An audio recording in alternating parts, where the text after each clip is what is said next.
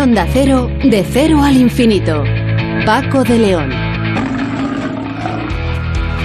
Señoras y señores, eh, muy buenas madrugadas y bienvenidos a esta cita semanal que mantenemos aquí en Onda Cero en la madrugada del viernes al sábado para hablar de los asuntos que más nos interesan en este programa eh, diferente para gente curiosa. Programa que, por cierto, pueden escuchar cuando quieran, eligiendo el día y la hora a través de nuestro podcast eh, de Cero al Infinito que encuentran en la web de Onda Cero, Bueno, hoy vamos a empezar hablando de un asunto eh, que ha supuesto un verdadero problema esta pandemia que ha afectado muchas cosas.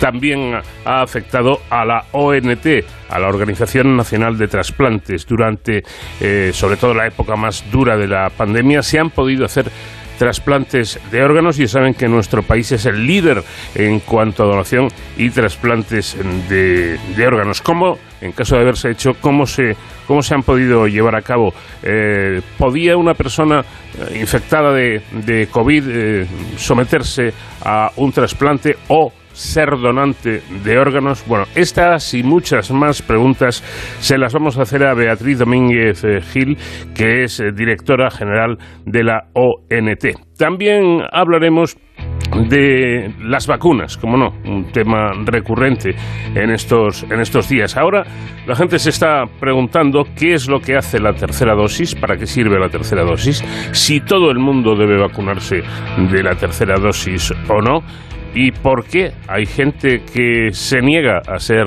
vacunada? ¿Cómo influye esto en los contagios? ¿Cómo influye esto en que siga habiendo eh, numerosos contagios a pesar de que hay una cifra bastante elevada de personas eh, vacunadas ya en España? Casi un 80% o algo más del 80%, pero curiosamente hay lugares en el mundo donde el índice de vacunación es cero o como mucho del 10% de la población. Que en un país de, del África profunda no se vacune, no haya vacunas para, para proteger a la gente, afecta, por ejemplo, a la población española, pues escuchen lo que tiene que contarnos al respecto Marcos López Hoyos, que es presidente de la Sociedad perdón, Española de Inmunología.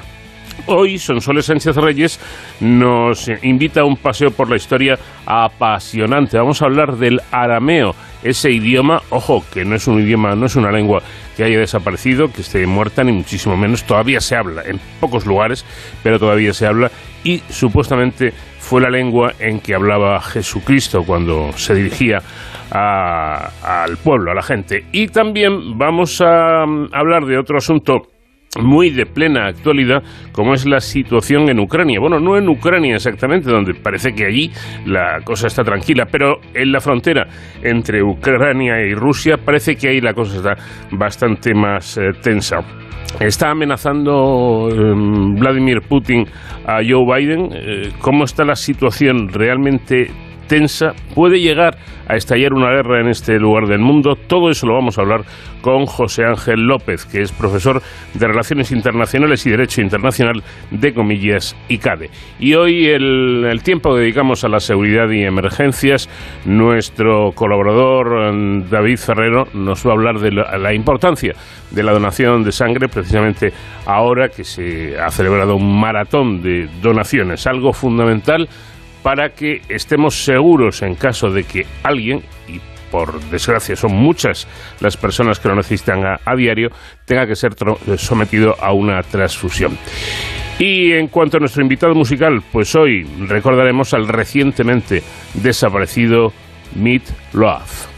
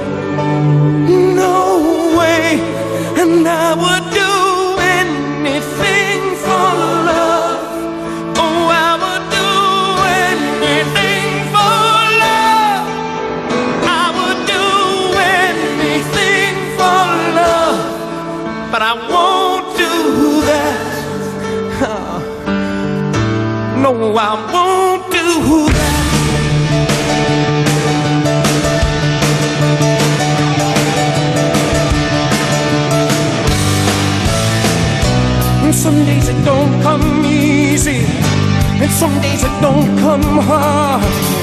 Some days it don't come at all, and these are the days that never end. And some nights you're breathing fire, and some nights you're caught in ice. Some nights you're like nothing I've ever seen before. Will again. And maybe I'm crazy. It's crazy and it's true. I know you can save me. No one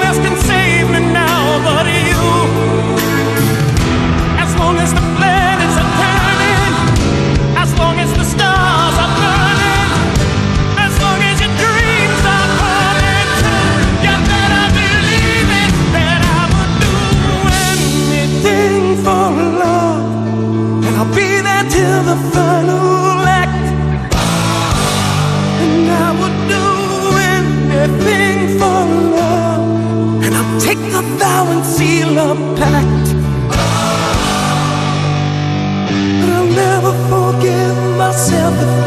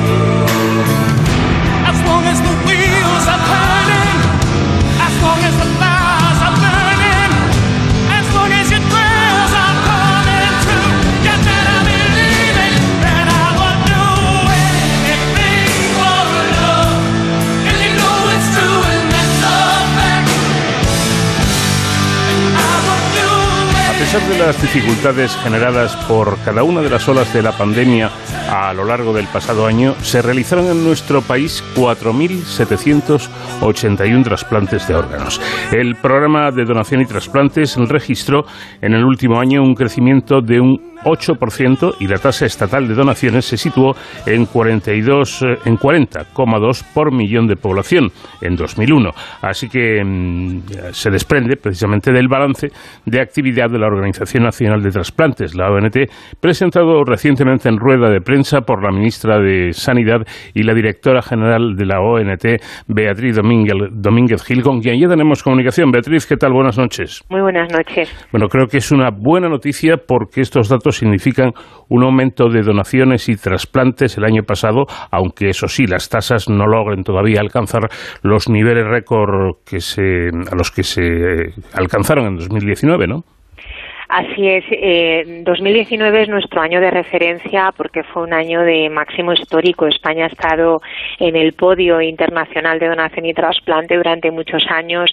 Seguíamos creciendo hasta 2019 y en particular hasta marzo de 2020 que fue cuando nos golpeó la pandemia. Eh, pese a que en 2020 se, se redujo la actividad sustancialmente por el efecto de la COVID-19, lo cierto es que incluso en 2020 alcanzamos tasas que superaban con creces veces lo logrado por cualquier país de nuestro entorno en época normal, en época prepandémica, para que todo el mundo entienda que a pesar de ese descenso, realmente la actividad fue extraordinaria. Y ver que este año recuperamos con un incremento de actividad del 8%, creo que tiene que ser motivo de orgullo. No alcanzamos todavía lo de 2019, pero eh, es una muestra de adaptación y, y de, y de resistencia del programa a todos los envites de las sucesivas olas de la COVID-19. Son unas cifras, unos datos realmente espectaculares. Bueno, España siguiendo esta, esta tónica durante años de ser el país eh, donde más donaciones y más trasplantes de órganos se realizan. Pero ¿hubo, ¿hubo algún momento en el que se temió seriamente y se llegara a pensar hay que parar los trasplantes? particularmente en la primera ola eh, eh, la primera ola fue el momento más crítico en marzo de, de 2020 pero claro, es que nos, nos enfrentábamos a una crisis sanitaria sin precedentes para la que no estábamos preparados y el mundo del trasplante tampoco lo estaba, porque además los países asiáticos que habían sufrido eh, la, la, el, el, la COVID-19 antes que nosotros, la verdad es que no habían compartido información sobre cómo gestionar los programas de donación y trasplante. Así que se nos planteaban eh, enormes interrogantes y España en ese, en ese sentido desde la ONT tuvimos la capacidad de reaccionar para ver cómo hacíamos frente a todas las dificultades, que eran muchas. Por una parte, en la primera ola, eh, por razones difíciles de explicar, eh, pero que todos sabemos, eh, había menos pacientes con patología no COVID que llegaban a los hospitales. O sea, fue una, una cosa llamativa y eso impactaba en el, el, potencial de donación. Luego nos encontrábamos con que las UCIs estaban absolutamente saturadas y la donación ocurre en las unidades de cuidados intensivos y el post-trasplante inmediato también, con lo cual con esa situación de saturación era difícil que la donación y el trasplante transcurrieran con normalidad. Y luego nos encontrábamos con donantes COVID empezamos a testar a todos los donantes, no sabíamos si la infección se podía transmitir a través del trasplante, no sabíamos si era seguro trasplantar en un entorno donde nuestros receptores se podían infectar con facilidad. Por lo tanto, el miedo tuvo un impacto importantísimo en el programa que prácticamente se paralizó durante los meses de marzo y abril de 2020. Posteriormente hemos eh, tomado una serie de medidas que no han, no han impedido que siempre que llegamos a un pico de, máxima incidencia con impacto en, en, las UCIs, nuestro programa se resienta. Algo se resiente, pero eh, soportamos mejor el envite que en esa primera ola por todo lo que aprendimos en aquel momento. Pero desde luego esos, eh, esos meses de marzo, abril eh, y hasta mediados de mayo de 2020 sí que fueron muy críticos para el programa. Luego con todo lo aprendido hemos, eh, hemos conseguido convivir con esta situación, pero siempre que aumenta mucho la incidencia, nuestro programa algo se resiente. Ahora hablaremos de, de ello, pero eh, insisto, porque me parece un dato interesante. ¿Hubo algún momento en el que se paralizaron los trasplantes durante esos dos meses, dos meses y medio a los que usted alude, se pudieron realizar algunos trasplantes o, o como, sí, como digo, o sea, pararse, pararse del todo nunca, No, porque no, no. nosotros dimos unas indicaciones muy claras. Eh, es decir, el, el, trasplante se tiene que considerar una terapia esencial, Mm. una terapia que no es eh, demorable, que es urgente. ¿Por qué? Porque un donante fallecido, claro, fallece en un momento determinado. Todo lo que no realizamos, todo el trasplante no realizado en ese momento es una oportunidad perdida. Claro. Esto ya no se vuelve a recuperar. Bueno, me, Pero ima- claro, las, me imagino, perdón Beatriz, que habrá pacientes incluso eh, que sea cuestión de, de- de días, que necesitan Eh, el trasplante ya o ya. Exactamente, Claro. exactamente. Por eso, cuando llegábamos a una, cuando llegamos a una situación tan crítica en aquel momento y como instrucción para, para, para que los centros gestionaran los programas, el mensaje era muy claro. O sea, hay que, cada centro tiene que tomar una decisión caso por caso dependiente, dependiendo de la situación cada día, porque sabemos que la situación epidemiológica varía entre hospitales y varía en el tiempo. En situación crítica, pues en situación crítica lo que hacíamos era priorizar los trasplantes urgentes, los trasplantes de, o sea, las urgencias cero, los trasplantes de personas que aunque no estuvieran en urgencia cero veíamos que tenían una expectativa de supervivencia inferior a tres meses, o por ejemplo pacientes que son muy difíciles de trasplantar, como pueden ser los niños, o lo que llamamos pacientes hiperinmunizados, para los que justo surgía la oportunidad oportunidad de trasplante en ese momento.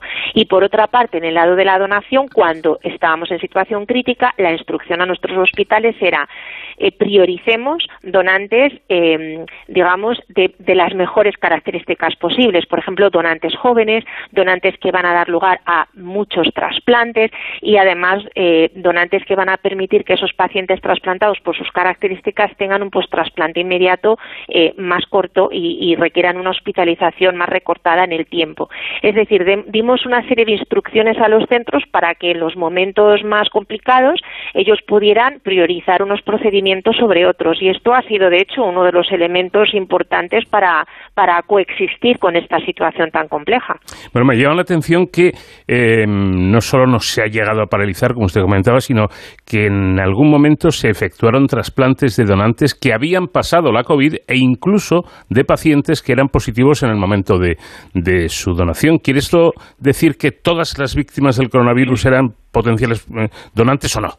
No, no, no, no. En principio, eh, la primera pregunta que nos hicimos cuando, cuando empieza la pandemia es, ¿esto se transmite a través del trasplante? Porque esa es la primera pregunta. Los virus respiratorios de carácter respiratorio, en principio, es difícil que se transmitan a través del trasplante. Pero, claro, en caso de transmitirse, mm, si el cuadro que podemos producir al receptor es de una gravedad como el que hemos visto, el paciente trasplantado que, que, que adquiere la COVID-19 tiene un curso clínico mucho más grave que el de una persona inmunocompetente, porque, bueno, pues por todas sus comorbilidades y por su edad, etcétera. Entonces, mm, lo la primera medida fue se criba a todos los donantes, o sea, se hace una, aparte de todas las determinaciones que hacemos habitualmente, a todos los donantes de órganos se les hace una PCR antes de donar. Si la PCR para COVID era positiva, nuestra primera indicación es se detiene la donación, no se trasplanta nada. Pero claro, eh, nuestros protocolos han ido cambiando a lo largo del tiempo a medida que hemos conocido más la enfermedad y a medida que hemos visto que no hay casos y por nuestros propios datos, que nosotros hicimos una recogida de datos eh, específicamente destinada a entender el COVID en el paciente trasplantado, pues vemos que no se han reportado en la literatura más que dos transmisiones de COVID a través del trasplante pulmonar. Y, en un, y fue en Estados Unidos, eh, en donantes en los que habían hecho la PCR en, en, en exudado nasofaringio, pero no en muestra respiratoria eh, baja, que nosotros la obligamos eh, a, a una muestra de vía respiratoria baja en caso de donación pulmonar. Por lo tanto, parece que esto se transmite poco. eh, o nada, o que es excepcional que se pudiera transmitir. Y esto nos ha permitido ir flexibilizando nuestros protocolos. Entonces ahora nuestra pauta es que si un donante ha pasado la COVID, pero se muere por otro motivo, no por COVID, ha pasado la COVID, pues lo que exigimos es que esté curado clínicamente y que además haya negativizado la PCR. Pero últimamente ya si incluso se ha curado clínicamente pero persiste con la PCR positiva, cosa que sabemos que hay determinadas personas que les ocurre, que tardan en negativizar la PCR, se detecta durante mucho tiempo, hacemos una valoración individualizada de ese caso, un balance riesgo-beneficio atendiendo a una serie de factores que a lo mejor es complicado explicar aquí y eh, con esa valoración sí que vamos adelante, pero lo único que no trasplantaríamos es el pulmón porque es el órgano diana del virus. Claro. De tal forma que hemos realizado ya 143 trasplantes a partir de donantes que habían pasado la COVID y 14 trasplantes a partir de donantes que habían pasado la COVID y que persistían con la PCR positiva. Por lo tanto, eh, uno de nuestros factores o, una, una de nuestras líneas para recuperarnos y para irnos adaptando a esta situación ha sido precisamente esta, la ir modificando nuestros protocolos a medida que conocemos más del virus, porque nosotros no podemos per- perder una oportunidad de trasplante, eh, porque, porque son vidas perdidas. Sin embargo, estoy viendo en los datos que ustedes han facilitado que el pasado año 2021 se realizaron cerca de 3.000 trasplantes renales, eh, mil, más de 1.000 hepáticos, 362 pulmonares, 302 cardíacos y 82 de páncreas y 7 intestinales. Parece que además ha aumentado eh, el procedimiento de la, de- del donante vivo, ha crecido un 25 por ciento, eh, cifra muy similar, por cierto, a 2019, antes de, la pandemia. Es decir, que se ha mantenido eh, más, o- más o menos la, la, la senda, ¿no? Sí, en, en, el caso del vivo la recuperación ha sido extraordinaria, pero hemos de tener en cuenta que en 2020, claro, el, el, el, igual que antes decíamos que el trasplante de un donante fallecido tiene que tener carácter urgente porque no es recuperable, en el trasplante de donante vivo hablamos de un procedimiento que se puede retrasar porque el donante sigue ahí y el receptor sigue ahí. Entonces, eh, claro, en el año 2020, cuando hablamos sobre todo de los de los primeros meses de la crisis sanitaria, muchos trasplantes de donante vivo, lo que, lo que se decidió es retrasarlos hasta que la situación epidemiológica mejorara. Eh, y la verdad es que en 2021 la capacidad de nuestros centros de recuperar todos estos trasplantes ha sido extraordinaria y el crecimiento del 25% en trasplante donante vivo, la verdad es que ha sido uno de los datos que, que más nos ha alegrado eh, el ver esa capacidad de los centros de, de llevar a cabo este tipo de, procedimientos con casi normal, normalidad absoluta. Por cierto, ¿la, la COVID hizo, han notado ustedes, que hiciera que el número de donantes bajara? Sí, por lo que le comentaba antes. O sea, eh, nosotros llevábamos una tendencia ascendente hasta 2019. En 2019 alcanzamos nuestro máximo histórico de 49 donantes por millón de habitantes, que es una tasa de donación que jamás se ha descrito ni para España ni para ningún país del mundo. Eso es una tasa espectacular. Eh, eh, con la COVID eh, bajamos en el año 2020 a 38 donantes por millón de habitantes. Bueno, 37,4. Depende de si utilizamos población de INE o población de Naciones Unidas, que es la que usamos para las comparaciones internacionales. O sea, bajó un 23% la donación en 2020.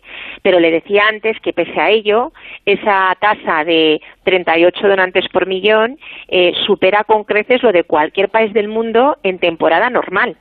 Mm, pues fue un descenso importante porque, claro, nosotros conseguimos esos 49 donantes por millón a expensas de una serie de programas en el que abordamos donaciones de altísima complejidad que no se aborda en ningún país del mundo. Y esos son los procesos que más se vieron afectados en 2020 y en 2021 alcanzamos los 40,2 donantes por millón de habitantes, pero para que se hagan una idea, eh, frente a esos 40,2, el año pasado la Unión Europea en su conjunto registró 18 donantes por millón de habitantes o Alemania 10,9. Es decir, que multiplicamos por cuatro la tasa de Alemania en una época de pandemia en la que no estamos, digamos, en nuestro máximo esplendor por todos los condicionantes que nos plantea la COVID-19. Bueno, yo es que no quiero ni imaginarme, directora, lo que debió ser trabajar en algo tan complejo y laborioso como es un trasplante de, de, un, or, de un, órgano en, en esas circunstancias en las que estábamos. Hay que recordar que no es una intervención, sino dos, y las dos importantísimas, la extracción del órgano,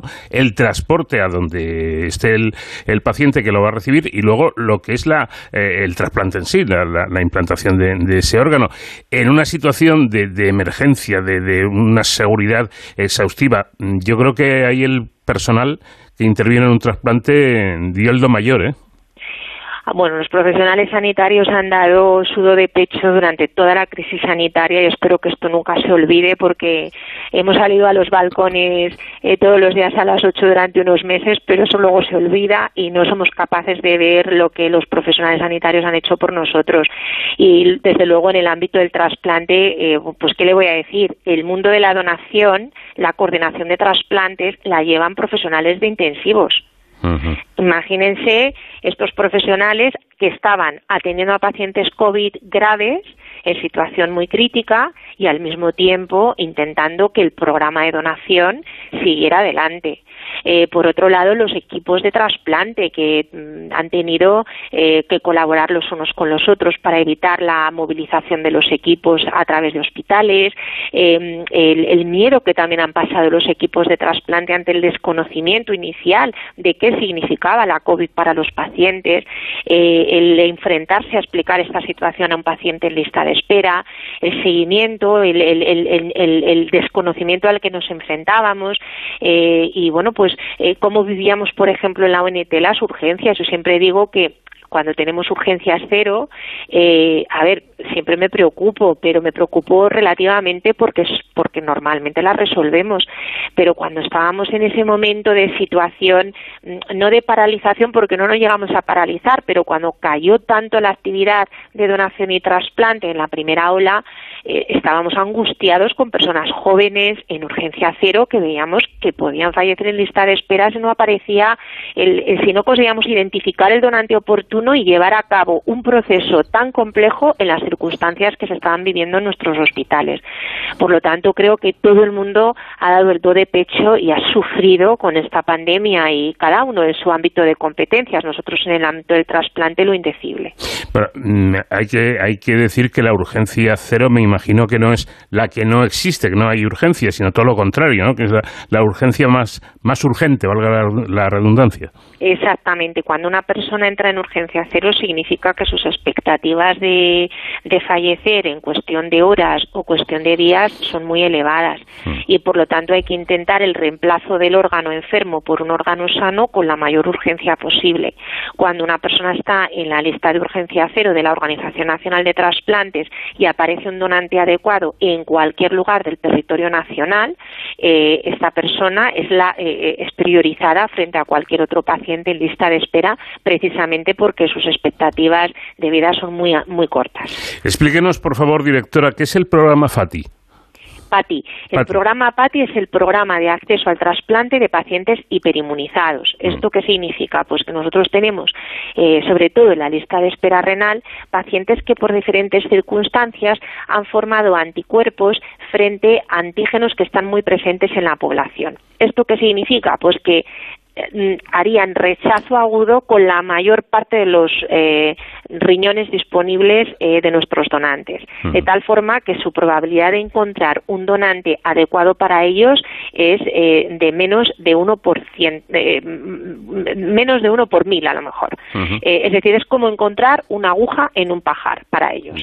¿Qué hacemos? Pues lo que hacemos es que todo el país colabora para que si aparece un donante adecuado para estos receptores, nuevamente este paciente es priorizado porque hemos encontrado justo ese donante que es adecuado para sus características. Entonces, estos pacientes eh, están metidos en una lista de espera especial. Cuando aparece un donante en cualquier lugar del país, hacemos lo que llamamos, eh, que cumple una serie de características, hacemos lo que llamamos una prueba cruzada virtual, es decir, vemos eh, si ese donante, o sea, si en nuestra lista de espera de pacientes hiperinmunizados eh, hay alguno que no reaccione frente a ese donante. Si se da esa circunstancia, ese riñón se asigna a ese paciente, se encuentre donde se encuentre en cualquier lugar del país, lo que significa que todos los centros colaboramos en este programa, es un ejemplo de cohesión del sistema sanitario magnífico, todos colaboramos para conseguir que esos pacientes que tienen tantísimas dificultades de encontrar un donante idóneo lo consigan encontrar. Y la verdad es que es un programa eh, que funciona extraordinariamente. Hemos conseguido que pacientes que llevaban eh, seis años en lista de espera, nueve, nueve meses de estancia en el programa, se trasplanten. Es decir, que, que resuelve situaciones muy angustiosas de pacientes que tienen muchas dificultades para encontrar un donante idóneo. Bueno, se habla también mucho de la donación en asistolia, eh, que si no me equivoco es la donación cuando el, el paciente está ya diagnosticado como em, fallo irreversible, pero todavía tiene eh, constantes vitales, ¿no? Mm, no es diferente. Vamos, A vamos a aclararlo porque no, no es fácil de entender. La mayor parte de los de los de los donantes en el mundo y en España son donantes en muerte encefálica. ¿Esto qué significa? Son personas que han sufrido el cese irreversible de todas las funciones cerebrales. Sí. Que esto es a todos los efectos clínicos, éticos, legales, equiva- equipara- es la muerte del individuo, es la muerte de la persona. Pero son personas que están conectadas a una a ventilación mecánica, están mantenidos con drogas vasoactivas y a pesar de que eh, se ha producido el fallecimiento, sus órganos están perfectamente perfundidos y preservados. Por lo tanto, cuando se lleva a cabo la extracción, estos órganos están en una situación eh, de viabilidad adecuada a priori por las circunstancias de fallecimiento de la persona. Sí. Pero claro, son muy poquitas las personas que fallecen en muerte encefálica en nuestro país. Eh, hay que sufrir un daño cerebral catastrófico y hay que fallecer en una UCI eh, en, en situación de ventilación mecánica. Pero por las circunstancias de fallecimiento, estos son los donantes eh, habituales eh, eh, en cualquier país del mundo. Pero la mayor parte de las personas no fallece en estas circunstancias, fallece tras una parada cardíaca. Esas son las circunstancias más habituales de fallecimiento. Entonces, mm, es eh, cuando conseguimos la donación tras una parada cardíaca irreversible, tras esa circunstancia de fallecimiento, hablamos de una donación en asistolia. Y esa es una donación más compleja y de hecho la, solamente la desarrollan eh, 22 países de todo el mundo, pero España tiene el programa más potente de donación en asistolia. Ese programa es más complejo porque en el momento en que se produce la parada cardiorrespiratoria, esos órganos quedan sin ese flujo sanguíneo y por lo tanto rápidamente empiezan a perder su viabilidad. Por lo tanto, tenemos un, proceso en el que luchamos contra el tiempo y en el que tenemos que además utilizar técnicas de preservación muy sofisticadas para garantizar que esos órganos se mantienen viables y que posteriormente van a funcionar adecuadamente en el receptor. Entonces, este programa se ha desarrollado extraordinariamente en España en los últimos años, de- de manera que ahora uno de cada tres donantes en España es un donante en asistolia y hemos pasado de trasplantar solo riñones de estos donantes, porque los riñones son los órganos más, más resistentes a esa falta de flujo sanguíneo, ahora mismo trasplantamos todo tipo de órganos de estos donantes gracias a sofisticadas técnicas de preservación que hemos desarrollado en España. Ahora trasplantamos con buenos resultados eh, riñones, hígado, eh, pulmón, páncreas e incluso corazón. Hemos empezado con el programa de trasplante cardíaco de donantes en asistolia, que somos uno de los poquísimos países del mundo que ha sido capaz de poner esto en marcha. Interesantísimo, desde luego, todo esto. Eh, no tenemos más eh, tiempo, pero nos quedan muchas cosas que me hubiera gustado comentar con la directora de, de la ONT. Quién sabe si en otro momento nos podrá atender otro, otro ratito. Terminamos con un dato eh, magnífico y es que para este año el objetivo es llegar a los 5.500 trasplantes de órganos o incluso superar esa esa cifra. Pues Beatriz eh, Domínguez Gil, mm, ojalá, ojalá lo consigan y enhorabuena por el extraordinario trabajo que realiza la ONT.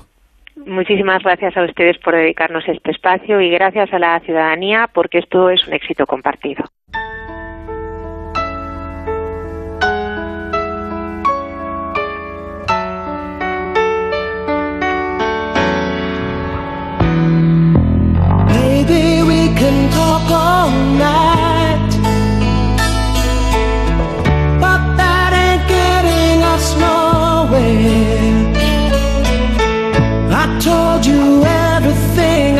Possibly can.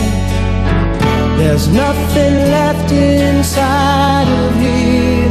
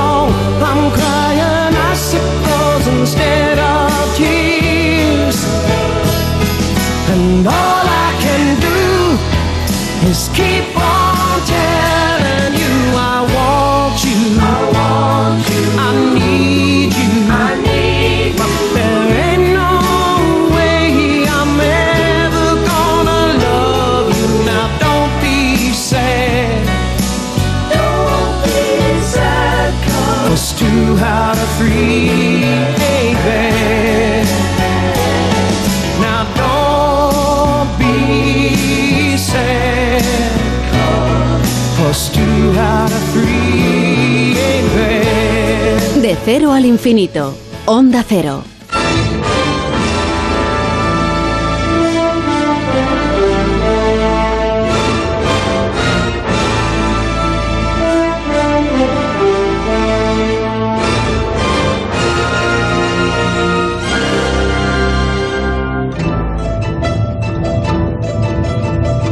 La sensación de que hoy Sonsoles Sánchez Reyes, que es políglota, quiere ponernos a prueba porque ha decidido que nuestro paseo por la historia de esta semana transcurra entre idiomas. ¿Qué tal, Sonsoles? Buenas noches. Muy buenas noches, Paco. Bueno, lo cierto es que Jesucristo muy probablemente hablaba normalmente en arameo de la región de Galilea, utilizaba hebreo en las lecturas y disputas bíblicas y teológicas en la sinagoga y conocía el griego y es eh, que resulta improbable que supiera latín. Lo dicho, a ver cómo salimos de esta. Vamos a empezar precisamente por el arameo. El arameo, también llamado caldeo y siríaco por los autores grecorromanos, es una lengua semítica extraordinariamente difundida desde finales del segundo milenio antes de Cristo, con la expansión de tribus nómadas arameo-hablantes que ocuparon partes de Irak, sur de Turquía, Siria, norte de Israel y parte de Jordania. En época de Cristo, el arameo era una lengua internacional, común entre los pueblos de Oriente Medio, usada en los distintos países sometidos al dominio babilonio. Se impuso entre las poblaciones del cercano Oriente, Siria, Israel, Samaria, Judea. Al hablar con la gente común, en la conversación y en la predicación, Jesús recurría a un dialecto galileo-arameo, su lengua materna, la lengua de uso diario en Galilea.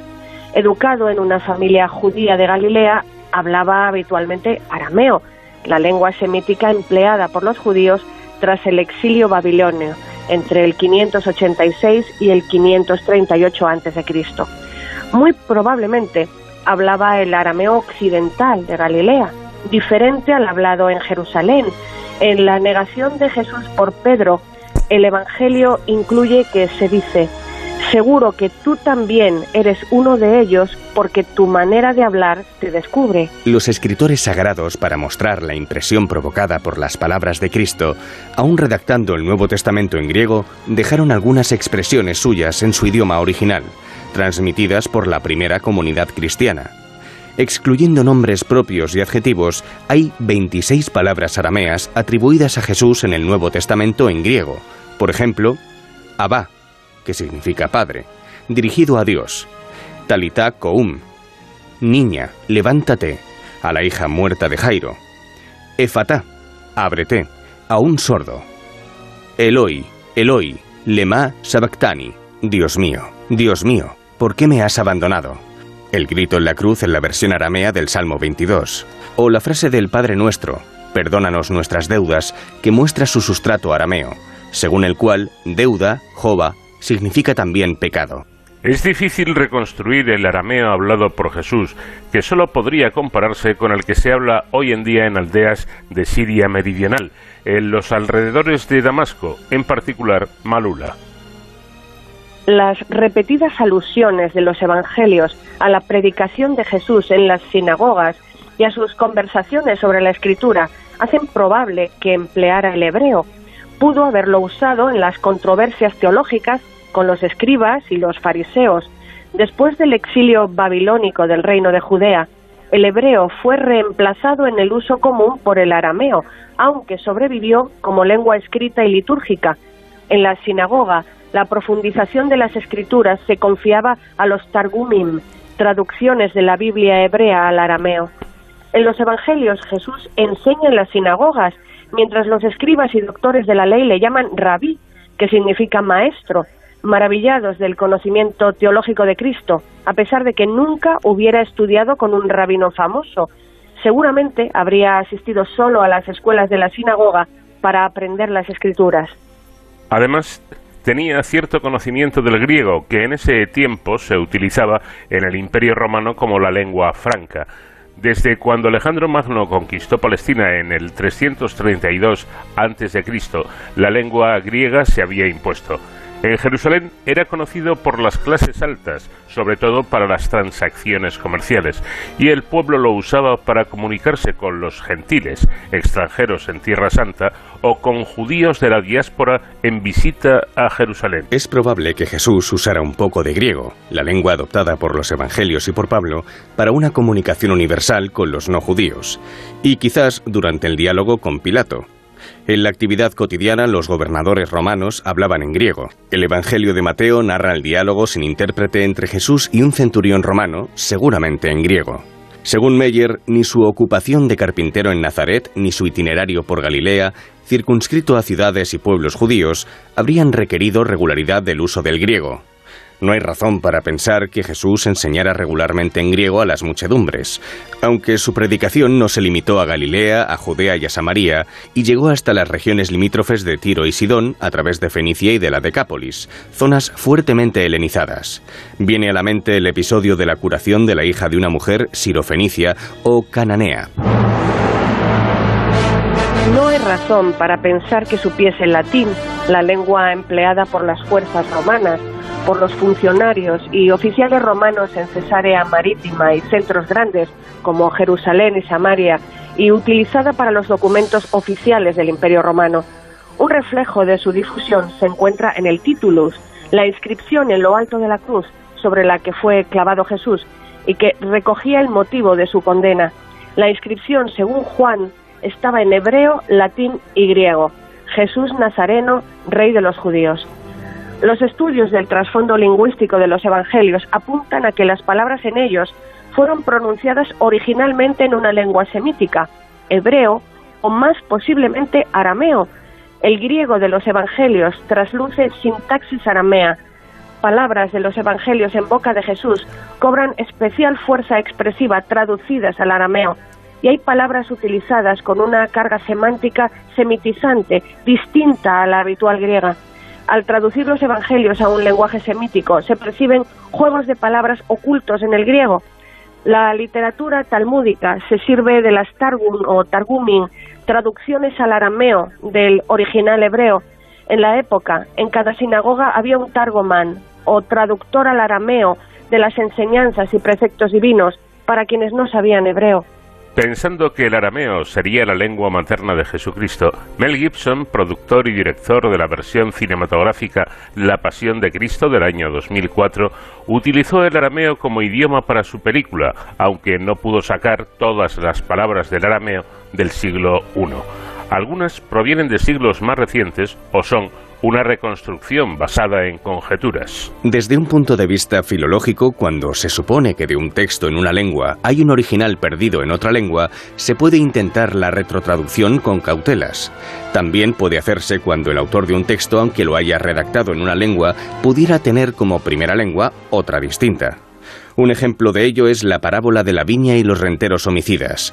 En ella, los malos inquilinos, además de no pagar la renta, maltratan y matan a los enviados por el propietario para cobrar. El dueño de la viña acaba por enviar a su hijo, quien es también asesinado. ¿Qué hará entonces el dueño de la viña? ¿Llegará y acabará con los labradores y confiará su viña a otros? ¿Ni siquiera leísteis en la Biblia Salmo 118 este texto? ¿La piedra que desecharon los constructores llegó a ser piedra angular? Bien, en hebreo y arameo, la palabra griega litos, piedra, puede ser Eden, y lo es en el texto hebreo del Salmo 118. Para hijo, la palabra hebrea es ben, pero en arameo es bar, por lo que la relación hijo-piedra, Ben Eden, parece un juego de palabras en un supuesto original hebreo no arameo. Esto es un indicio de que se usaba el hebreo junto con el arameo en tiempos de Cristo, cosa notoria tras los descubrimientos de los manuscritos del Mar Muerto. Las fuentes para reconstruir el arameo judeo-palestinense del siglo I son demasiado escasas. Los manuscritos del Mar Muerto de la zona de Qumran e inscripciones en osarios de la zona de Jerusalén estas inscripciones, breves y repetitivas, aportan vocabulario muy escaso, nombres propios y términos de relaciones familiares. Su estudio es importante porque la costumbre funeraria de recoger los restos del difunto en este tipo de enterramiento comienza en el siglo I a.C. y cesa con la toma de Jerusalén por los romanos en el 70 después de Cristo. Los textos literarios arameos de Qumran en especial el apócrifo del Génesis, son más aprovechables pero insuficientes. Se suele recurrir a los textos arameos de Mar Muerto, de la zona de Engedi, en especial los despachos militares de Simón Bar o Ben Kosiba, conocido como Bar Kokba, el hijo de la estrella, en alusión a la estrella de Jacob de la profecía de Balaam, del siglo II después de Cristo, muy breves y lacónicos. Para suplir estas deficiencias se recurre a las versiones de la Biblia en un dialecto arameo oriental de la zona de Edesa, no anterior al siglo III o IV después de Cristo. También ha sido utilizado el Targum, traducción aramea de la Biblia hebrea para uso de los judíos. La palabra Targum está en el Drae. Targum, del caldeo interpretación. Libro de los judíos que contiene las glosas y paráfrasis caldeas de la escritura. Mejor que el singular, deberíamos usar el plural, Targumes o Targumin, pues existen varios. La reconstrucción del arameo de la película se basa en el arameo de la Biblia hebrea de antes de Cristo. Este arameo se ha entrecruzado con los restos conservados en el Nuevo Testamento y se han añadido hebraísmos adaptados al arameo y palabras de dialectos arameos más tardíos. Así, la palabra que se emplea para designar la pasión en la versión de Mel Gibson es Siblatá. No está documentada ni en arameo antiguo ni en el arameo judeo-palestinense, pero aparece en mandeo y en el dialecto arameo samaritano. En ambos casos es muy posible que se trate de hebraísmos. Esta palabra supuestamente aramea, utilizada ahora, Siblatá, se habría obtenido a partir de un original hebreo bíblico, Siblot, adaptado al arameo, que se traduce por carga o trabajo penoso. Su raíz, SBL, significa llevar un peso, cargar, soportar, sufrir. Pertenece al léxico del semítico común, pues se encuentra en acadio, arameo y etiópico, además de en hebreo. En la Biblia hebrea aparece la forma Siblot, Mitzrayim, las cargas de Egipto, el pasaje que se tuvo presente para esta reconstrucción aramea. Las antiguas versiones judeo-arameas interpretan este pasaje en clave laboral, como yugo esclavista, no como pasión o sufrimiento. Siblatá, más que pasión de Cristo, sería explotación de Cristo. La creencia de que la lengua materna de Jesús sería el arameo está tan extendida que existe en español la expresión jurar en arameo, originariamente irreverente, pues sería jurar en la acepción de blasfemar, con la agravante de hacerlo en arameo para que llegase más directamente a Jesucristo. El arameo no está muerto en la actualidad. Hoy los arameoparlantes suman unos 4 millones y medio de personas en todo el mundo, repartidos entre Estados Unidos, casi 900.000, Europa, sobre todo Suecia, casi 120.000, Francia, unos 30.000, igual que en Alemania y en Bélgica, Canadá, Australia, donde hay una gran comunidad, y también Latinoamérica. Este ha sido nuestro paseo por la historia con Sonsoles Sánchez Reyes. Hoy entre idiomas, ya saben, esta es la historia del arameo, la lengua que hablaba Cristo. Gracias, Sonsoles, y hasta la próxima semana. Gracias a ti, Paco, y nos vemos la próxima semana. Un abrazo grande.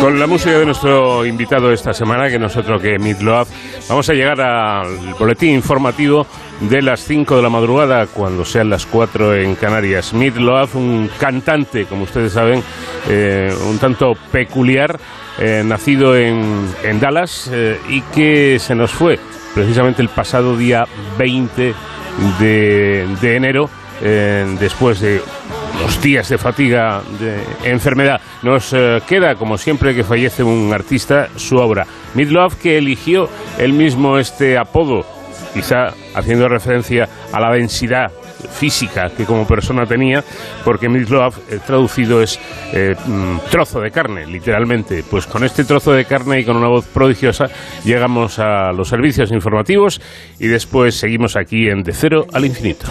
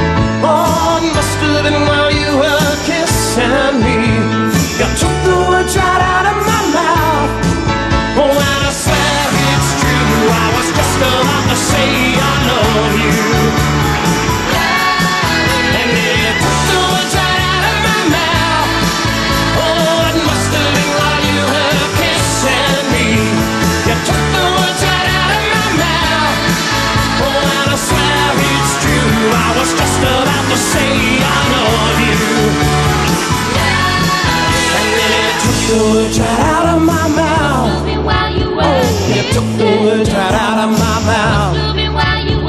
You took the words right out of my mouth. You took the words right out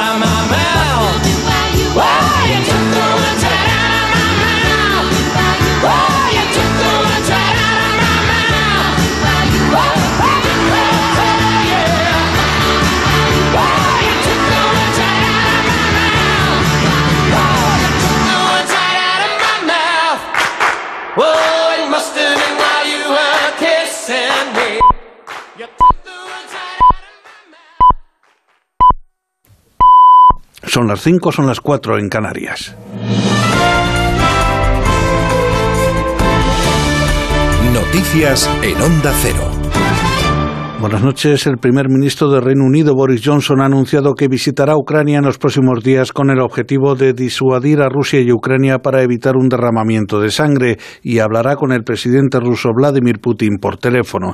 Estas declaraciones se producen después de que el Ejecutivo de Reino Unido pidiera a los jefes de defensa y seguridad que consideraran más opciones militares defensivas en Europa durante una reunión informativa de alto nivel sobre la situación la semana pasada. Por su parte, el secretario de Defensa de Estados Unidos, Jude Austin, le ha trasladado a Rusia la intención de Washington de evitar un conflicto y le ha ofrecido un camino para salir de la crisis que pasa por retirar sus propias tropas de la frontera con Ucrania. Austin ha criticado que Moscú haya estado desplegando a sus propias tropas a través de su propio territorio durante meses a un ritmo constante y si bien desde Washington dicen creer que Putin no tomará la decisión de usar todas estas fuerzas contra Ucrania, ahora sí tiene esa capacidad. Aunque no creemos que el presidente Putin ha tomado una decisión definitiva para emplear estas fuerzas, claramente tiene ese potencial, con distintas opciones a su disposición, incluida la toma de ciudades y de importantes partes del territorio. El secretario general de la OTAN, Jens Stoltenberg, ha admitido que existen algunas diferencias entre los países de la alianza sobre el apoyo que se puede proporcionar a Ucrania, que no forma parte de la organización transatlántica si Rusia vuelve a atacar a la antigua República Soviética. Con la tensión entre Occidente y Rusia cada vez más elevada por la concentración militar de Moscú en torno a Ucrania, Stoltenberg ha recalcado que la OTAN está preparada tanto para el diálogo con el Kremlin como para la posibilidad de que haya una nueva invasión. Es correcto que no estamos planeando enviar tropas de la OTAN a Ucrania, pero tendrán que pagar un alto precio en sanciones económicas. if Russia wants Si Rusia quiere menos tropas de la OTAN en sus fronteras, actuando como lo está haciendo, está consiguiendo exactamente lo contrario y usando la fuerza contra Ucrania, precisamente tendrá más fuerzas en su frontera.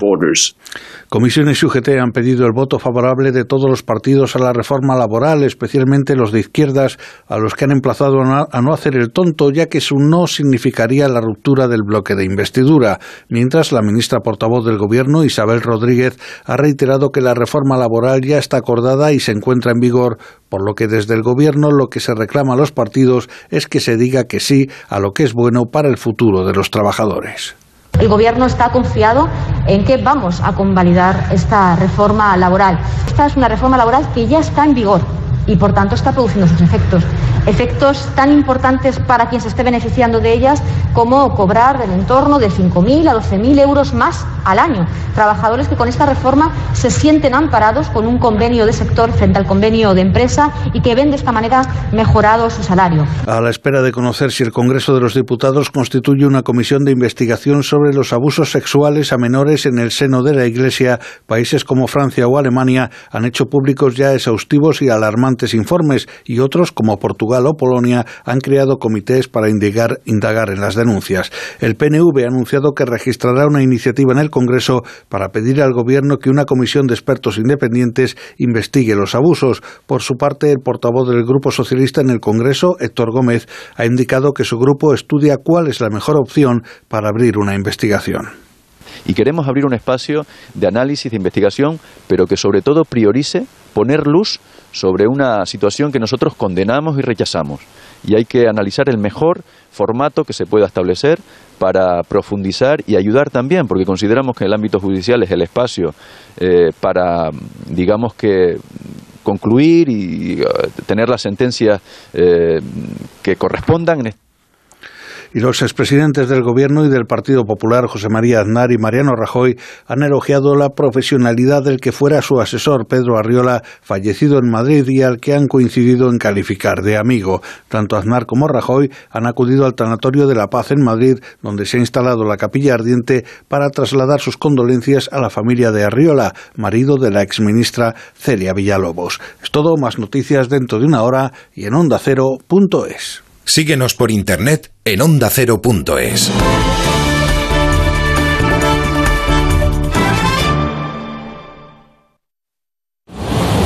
Este sábado el fútbol de primera se detiene pero el tren de Radio Estadio no para. Vagones especiales para los partidos de segunda que arrancamos en el estadio del líder, Eibar Huesca, con pasajeros de la zona templada, Lugo Burgos, y la visita de uno de los favoritos al ascenso a un clásico, Oviedo Almería. Con la última hora del Campeonato de Europa de Balonmano y el Open de Australia y lo más destacado de la pretemporada del mundo del motor. Este sábado desde las 5 de la tarde, el mejor fútbol en el tren de Radio Estadio, con Edu García. Te mereces esta radio. Onda Cero, tu radio.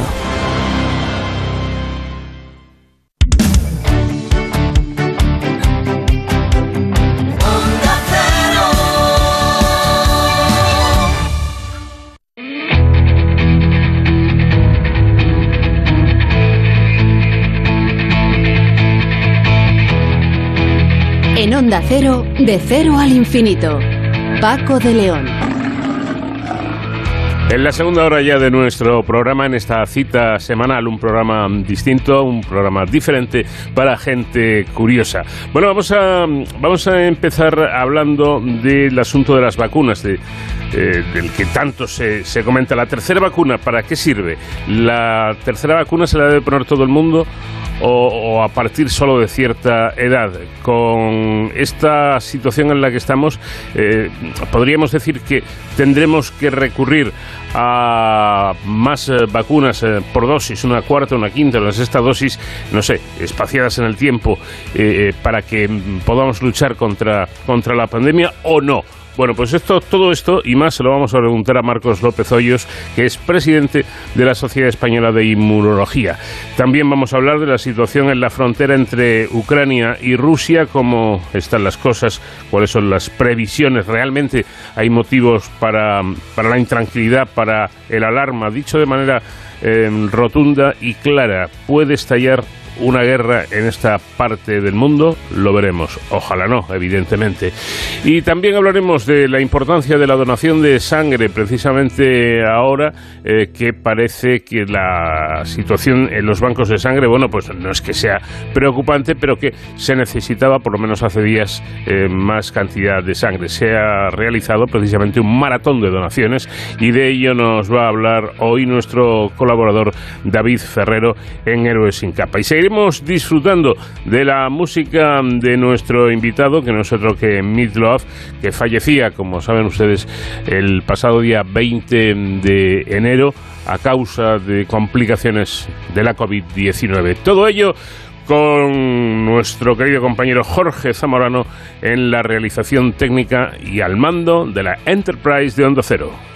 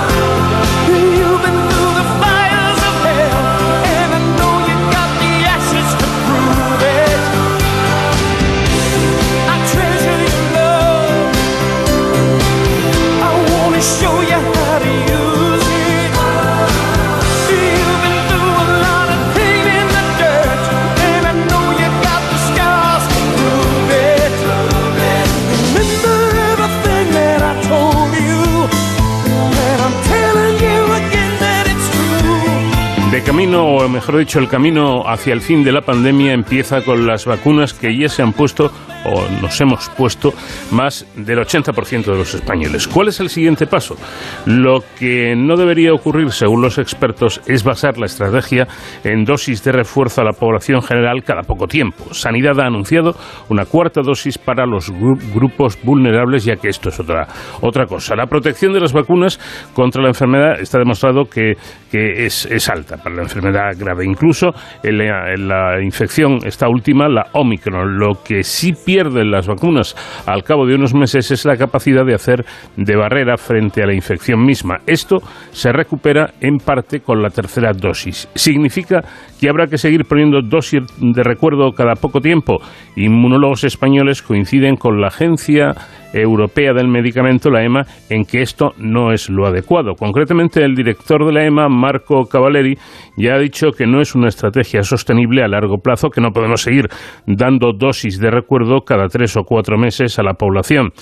Eso sí, advierte Cavaleri también que la población vulnerable es diferente. Eso es otra historia. Marcos López Hoyos es presidente de la Sociedad Española de Inmunología. ¿Qué tal, Marcos? Buenas noches. Hola, muy buenas noches. ¿Coinc- ¿Coincide usted con lo que dice Cavaleri?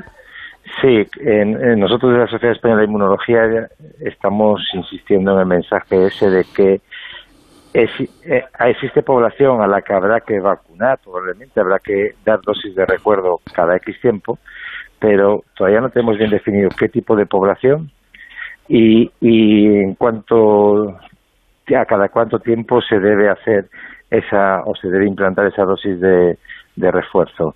Es un tema a definir, es probable que haya gente que tenga que hacerlo, pero tenemos que ver claramente cada cuánto tipo de vacuna, dosis de vacuna y en qué población. ¿Y qué, me- y qué medidas tenemos para determinar eso? Tendremos que usar probablemente marcadores de respuesta inmunitaria para valorar esa respuesta, cómo está y decidir actuar. Bueno, vamos a ir por partes, si le parece. ¿Qué es lo que hace concretamente la tercera dosis de la vacuna? La tercera dosis de la vacuna se ha visto claramente que aumenta la cap- eh, capacidad neutralizante de los anticuerpos que se generan. Digamos que frente a Omicron el- la capacidad neutralizante se reduce a un 20% y se sabe que cuando ponemos la tercera dosis aumentan los anticuerpos y además su capacidad neutralizante se recupera un 60%. De esa manera puede ayudar a evitar la infección. Y por otro lado, también se ha visto que aumenta la respuesta de las células T, la otra parte de la respuesta inmunitaria, que es capaz de eh, evitar enfermedad sintomática grave que cause hospitalización y mortalidad. O sea, que recupera aproximadamente el 80% de, de su capacidad. Del 20 al 60 sí, podemos decir, sí, eh, recupera gran parte de la capacidad neutralizante en cuanto a anticuerpos. Ya. Bueno, em, José, José Gómez Rial, del Hospital Clínico Universitario de, de Santiago de Compostela y coordinador de inmunología en el Grupo de Investigación en Vacunas GEMBIP, afirma que la tercera dosis refresca los niveles de anticuerpos, efectivamente, en mucosa respiratoria y en sangre, con lo que frenan parcialmente la transmisión. Pero después de unos meses de nuevo, se pierden esos anticuerpos. Entonces, ¿qué podemos hacer ahí?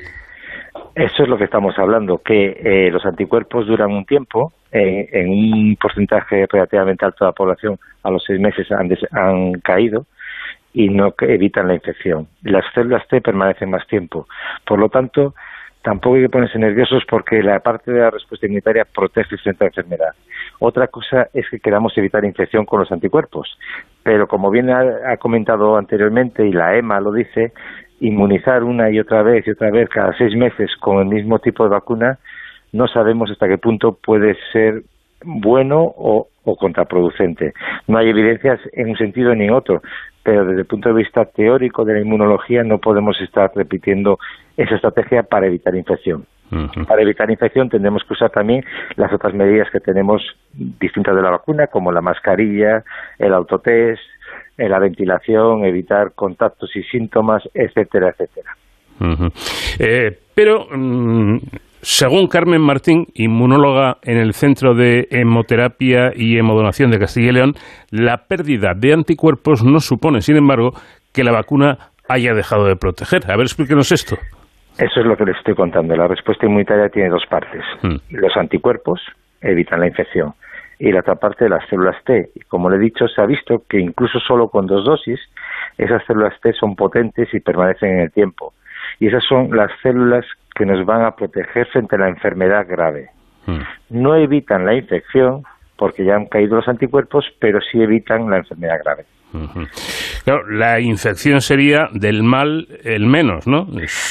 Evidentemente, y lo hemos visto ahora mismo con, con Omicron, la tasa de infección, la tasa de incidencia de infección a 14 días ha sido altísima, la- eh, un pico enorme, y eso es lo que ha generado al final un, un desborde del vaso y ha incidido en hospitalización, y está incidiendo en estos días en mortalidad probablemente. Pero ha aguantado el choque tan enorme que ha habido de incidencia. Si las células T de la vacuna no hubieran funcionado, la incidencia que hemos tenido tan alta habría supuesto hospitales de campaña en todo el país y gente muriendo en grandes cantidades todos los días. Interesante. Como, como interesante me parece lo que ha explicado África González, que es catedrática de inmunología en el Centro de Investigaciones Biomédicas de la Universidad de Vigo. Eh, África ha dicho que si tus niveles de anticuerpos han bajado puedes infectarte, pero tu memoria, tu memoria inmunitaria se pone en marcha, necesita parece ser entre 3 y 5 días, y vuelves a producir anticuerpos y células de memoria. Así tienes una pequeña infección que se refuerce, que se resuelve pronto. Esto explicaría lo que estamos comentando, ¿no? que haya tantísimo infectado, pero con síntomas muy, leves y algunos que ni se enteran.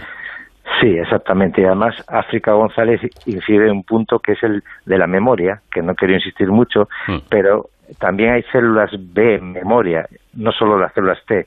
Y las células B en memoria, cuando nos volvemos a encontrar con el virus, se activan en esos pocos días que dice África y rápidamente se diferencian para producir anticuerpos también.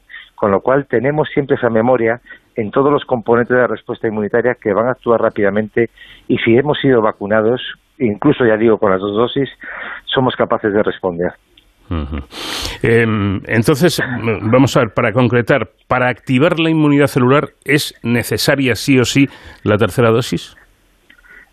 Eh, la tercera dosis es útil para reforzar la respuesta inmunitaria en situaciones de vulnerabilidad. Mm. El resto de la población está protegido frente a enfermedad grave. grave. Se pone perfecto, no tenemos ningún inconveniente porque se ha visto que, que refuerza anticuerpos y, y ha sido útil durante este, estas navidades. Pero estamos protegidos con la vacuna y la gente puede estar tranquila. Insisto, inmunizar sobre todo a la población de riesgo, gente inmunosuprimida, con patología crónica, con tratamientos que suprimen o la gente de edad avanzada. Claro. Eso es lo que explica también Manel Juan, que es jefe de servicio de inmunología del Hospital Clinic, y que viene a decir esto, ¿no? que la vacunación es importante por la activación de la inmunidad celular, pero que, mm, que en general en la población inmunocompetente no es necesaria la tercera dosis. Eso explicaría que se haya dado marcha atrás con esto de vacunar a partir de los 18 años a todo el mundo. No, no se ha dado marcha atrás. En realidad, lo que se ha dicho, es- se ha dado, digamos, se ha rectificado en cuanto al tiempo de poner la tercera dosis a la población después de haber pasado la infección por Omicron.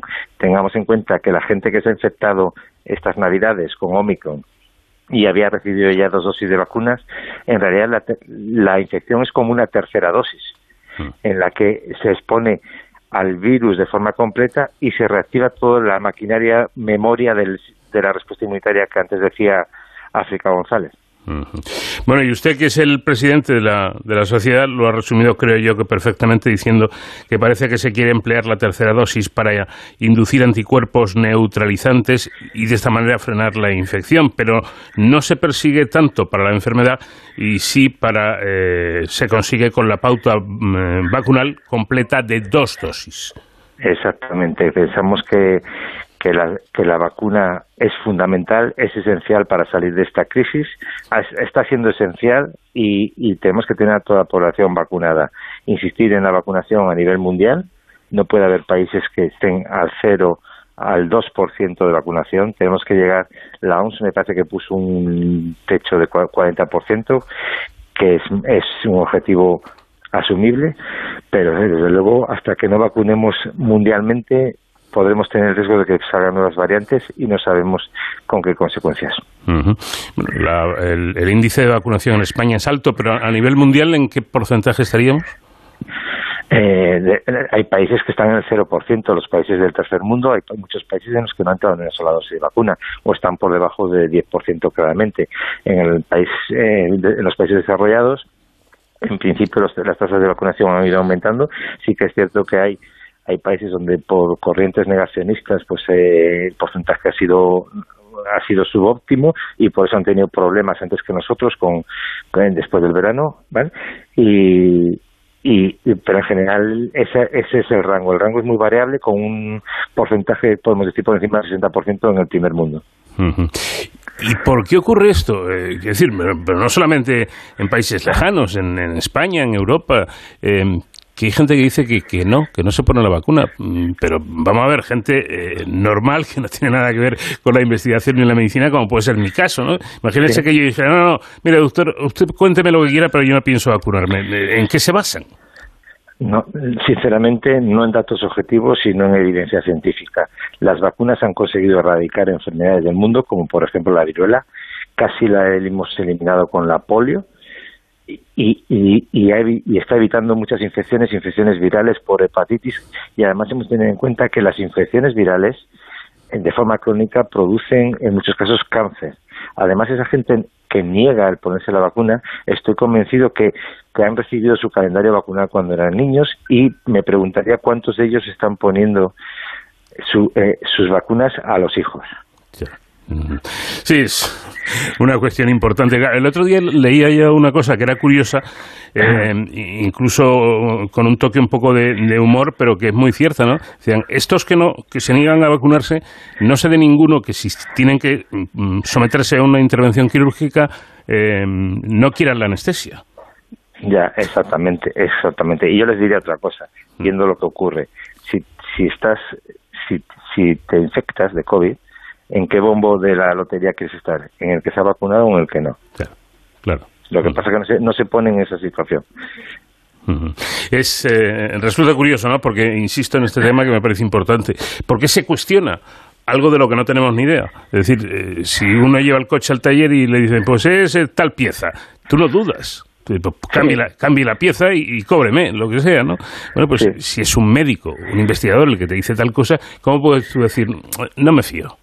Bueno, pues eh, hay mucha fake news, hay mucha interacción en las redes y, y después la gente se atreve a opinar de todo y además en el caso de la COVID llevamos dos años hablando de ello, ha estado tan presente en los medios que que ya hay doctores en COVID, entre gente, es así, es, es así la situación. Eh, te discuten argumentos y demás sin evidencia científica y después sin contrastar. Hay gente que se fía de titulares solo para, para generar su opinión. Yo siempre digo lo mismo, detrás de una noticia no solo le hace el titular, sino ve lo que se ha comentado. El porque a veces desarrollo, claro. el- eh, a veces el titular no traduce bien lo que se está diciendo. ¿vale? Eh, volviendo a lo que ha mencionado antes, eh, que me parece eh, inconcebible, ¿no? Que haya países en que el, el- el índice de vacunación es cero o un 10%. Eh, eh, es que, no sé, su- supongo que no será sencillo, doctor, pero, pero hay que hacer algo, pero además de manera urgente, ¿no? Sí, eso es una estrategia que ya tienen los países. Hay un programa internacional, eh, COVAX, para distribución de la vacuna a nivel mundial y, y lo tenemos claro. Si se fijan ustedes dónde han aparecido las variantes que nos están generando los problemas, donde ha aparecido Omicron la última, son países del tercer mundo donde la tasa de vacunación es muy, muy baja y los problemas de salud son importantes. Es el nicho o digamos el alimento es, es i- eh, ideal para que esas variantes aparezcan y por eso debemos insistir mucho en ello. Claro. Eh, otra cuestión, ¿habrá que tratar en algún momento el SARS-CoV-2 como a otro coronavirus y, por ejemplo, vacunarse cada año, eh, sobre todo los pacientes de, riesgo, como sucede ahora con la gripe? Bien, a, a día de hoy no vacunamos a, a las pacientes de riesgo de los coronavirus estacionales que hay. No sabemos claramente cómo va a evolucionar este coronavirus porque nos ha dado cantidad de sorpresas. Tendremos que irlo viendo y decidiendo si se vacuna, si hay una vacuna tipo pan coronavirus para todos tipos de, coronavirus que evite comorbilidades o problemas en gente susceptible. Ocurre con la gripe, la gripe se está haciendo todos los años tenemos otros virus, como el virus respiratorio sincitial, que siempre pensamos que es un virus de niños y, y muchas veces no pensamos en dar esa vacuna a gente susceptible de edad. Eh, hay que avanzar en el mundo de las enfermedades infecciosas y el empleo de vacunas, de vacunas en gente, en población susceptible de enfermar y de, y de enfermedad grave, y, entre ellos estará el coronavirus, y espero que a partir de esta pandemia no lo olvidemos y sigamos investigando en este área. Eh, sé que no les gusta a ustedes que, que les hagan esta pregunta, pero yo creo que es la pregunta. Es la, la gente está cansada, estamos cansados ya. Es demasiado tiempo, hay saturación con esto de la pandemia. Eh, ¿Dónde está el final? ¿Cuándo llegará el final? ¿Cuándo podremos vivir normalmente, pero de verdad, sin nueva normalidad? Normalidad de la de toda la vida. Pues yo también me hago esa pregunta porque yo soy el primero que está ya saturado y cansado de COVID y de, y de, y de estas noticias y sobresaltos casi a diario. Eh, queremos volver un poco a la normalidad de todos, pero es difícil de predecir. Esperemos que en este año 2022 eh, la infección se convierta en algo endémico, no, no lleguemos a tener una ola como Omicron, que nadie esperaba, la verdad, y, y vayamos recuperando la normalidad. Tendremos que adquirir ciertos hábitos. Yo siempre digo lo mismo, eh, el- la cuestión asiática de ver a la gente que enfermaba y que iba con mascarilla por la calle para no infectar a sus contactos, probablemente tengamos que asumirla. Y cuando tengamos los periodos de infecciones virales con sintomatología que sabemos todos, pues ponernos esa mascarilla FFP2 para proteger a, a- a nuestro entorno. Vamos, que la mascarilla como, como el cinturón o, o el collar que se pone la gente, ¿no? Pues sí, fin, Un no complemento digo- más. No digo en la calle, pero desde luego cuando entremos a sitios y- o tengamos que relacionarnos con alguien inevitablemente y tengamos síntomas, pues sí que va a ser de utilidad. Ya digo, los asiáticos lo hacen desde tiempo porque ellos han sufrido otras epidemias importantes que les han supuesto unos gran- grandes quebrantos y lo han empleado. Pues tendremos que asumirlo todo el resto del- del planeta. Pues nada, sigamos encomendándonos a la paciencia un poquito y a ver cuándo se ve ya el final. Marcos López Hoyos, presidente de la Sociedad Española de Inmunología. Le agradezco mucho el tiempo que nos ha dedicado. Buenas noches. Muchas gracias a ustedes.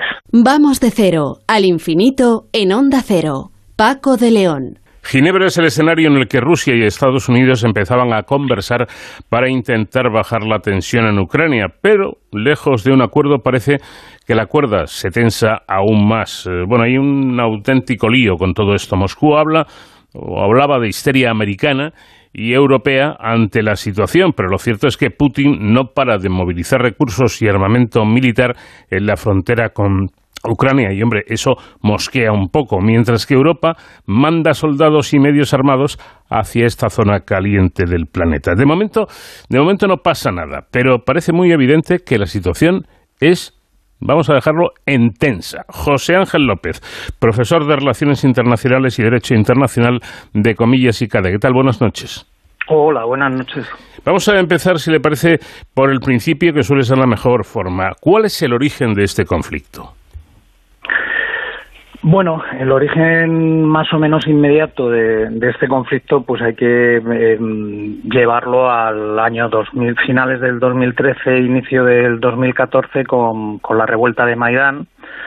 Eh, un poco producto como consecuencia de, de la renuncia a eh, involucrarse o implicarse con un tratado de colaboración con la Unión Europea por parte de Ucrania y la respuesta de parte de la sociedad civil ucraniana eh, que impulsó lo que, bueno, pues a todas luces eh, fue un, un golpe de Estado eh, en el cual Yanukovych pues eh, fue a refugiarse a, a Rusia y la respuesta eh, de Rusia automática fue, por un lado, en el mes de marzo de 2014 anexionarse eh, Crimea después de celebrar un referéndum eh, ejerciendo un derecho de autodeterminación discutible desde el punto de vista del derecho internacional y la intervención primero solapada o, camuflada pues a través de tropas interpuestas que no iban identificadas con, símbolos de Rusia en, en los distritos orientales de, de Donetsk y Lugansk y desde entonces, desde el año 2014,